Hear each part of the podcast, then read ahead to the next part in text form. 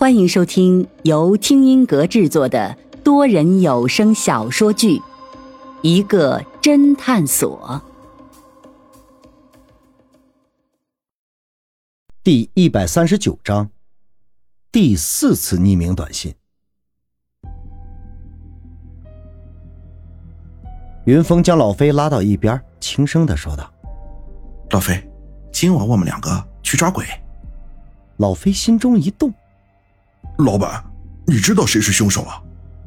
云峰笑了笑，哼，暂时还不知道，但是我们今天等在那里，或许就能等到他。等在哪里啊？哼，你的房间。哎，老板，我虽然是你的员工，但是我一直卖艺不卖身的，而且我不好那一口。老飞嘴上虽然这么说。但是，一直对云峰是非常的信任，当即也不多问，就答应了下来。众人听说警察明天或者后天就能到，顿时安下心来，吵吵嚷嚷了一阵子，便又各自回房休息去了。云峰和老飞也各自回到了房间。云峰进了房间，便留意外面的动静，发现门外面的走廊里渐渐的没有了动静，便悄悄的走了出来。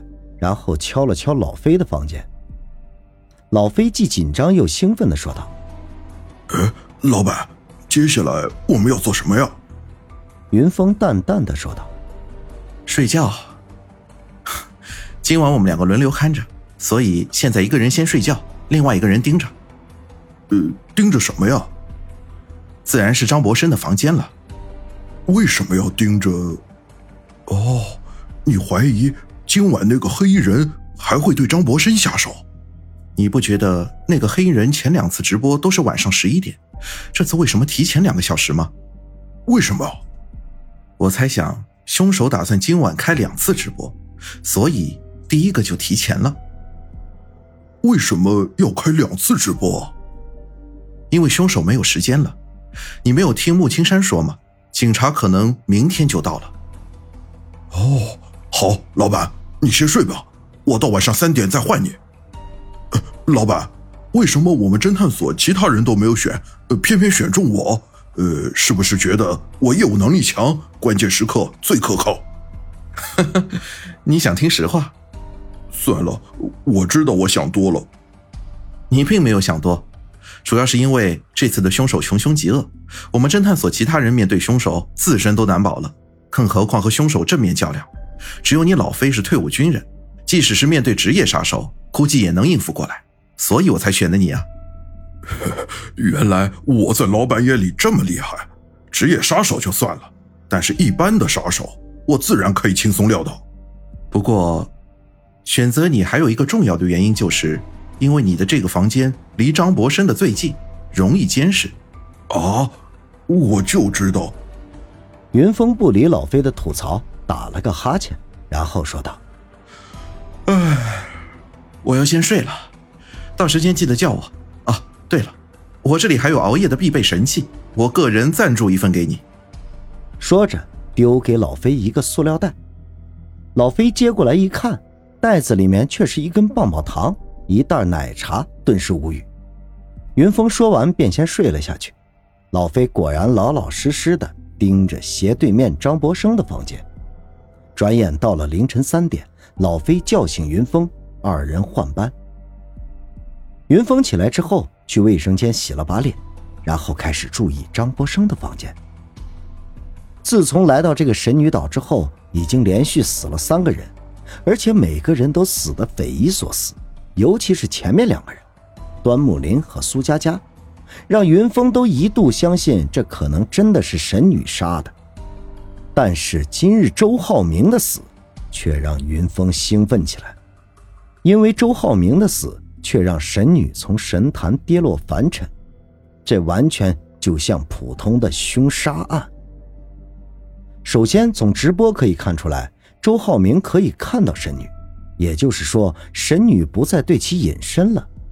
其次就是神女居然对周浩明下药，这是最讽刺的。如果神女有法力，为什么不像杀端木林那样对周浩明隐身，然后直接一刀杀死他，亦或像杀苏佳佳那样附体，让周浩明自杀。当然，还有一点就是，神女为什么不在周浩明的房间里杀了他，而是弄到了五楼？这说明神女也怕直播的时候被其他人打断，所以周浩明这次的案子完完全全是一起普通人的杀人案。但是唯一无法解释的地方就是凶手是怎么做到突然消失的。云峰正胡思乱想的时候，突然“砰”的一声传了上来，听声音似乎是一楼大厅传来的。楼上的旅客纷纷惊醒了，老飞也马上爬了起来。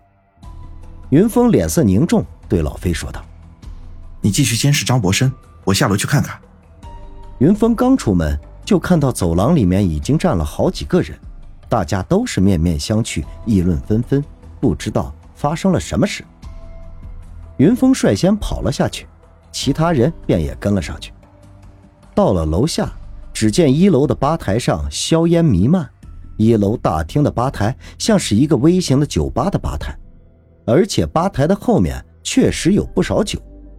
云峰跑了过去，只见一个微波炉被炸得面目全非，看来似乎是谁用微波炉加热东西，导致微波炉爆炸了。这时。穆青山慌慌张张的跑了过来，边跑边喊道：“这这怎么回事？”云峰说道：“不知道谁用微波炉不当，导致了爆炸。”其他人也议论纷纷：“谁呀？大半夜的神经病用微波炉！”云峰心中一动，难道是凶手知道自己和老飞在监视张博生的房间，故意制造的爆炸，制造混乱，好趁机下手吗？云峰马上打电话给老飞：“老飞，你那边怎么样？有没有异动？”“一切正常，没有人靠近张博生，张博生也没有出来。”云峰稍稍安心，正想把电话挂了，谁知这时“叮”的一声，却是一条短信发了过来。与此同时，其他的旅客也都是“叮”的一声。云峰脸色一变，知道果然被自己猜中了。第四次匿名短信发了过来。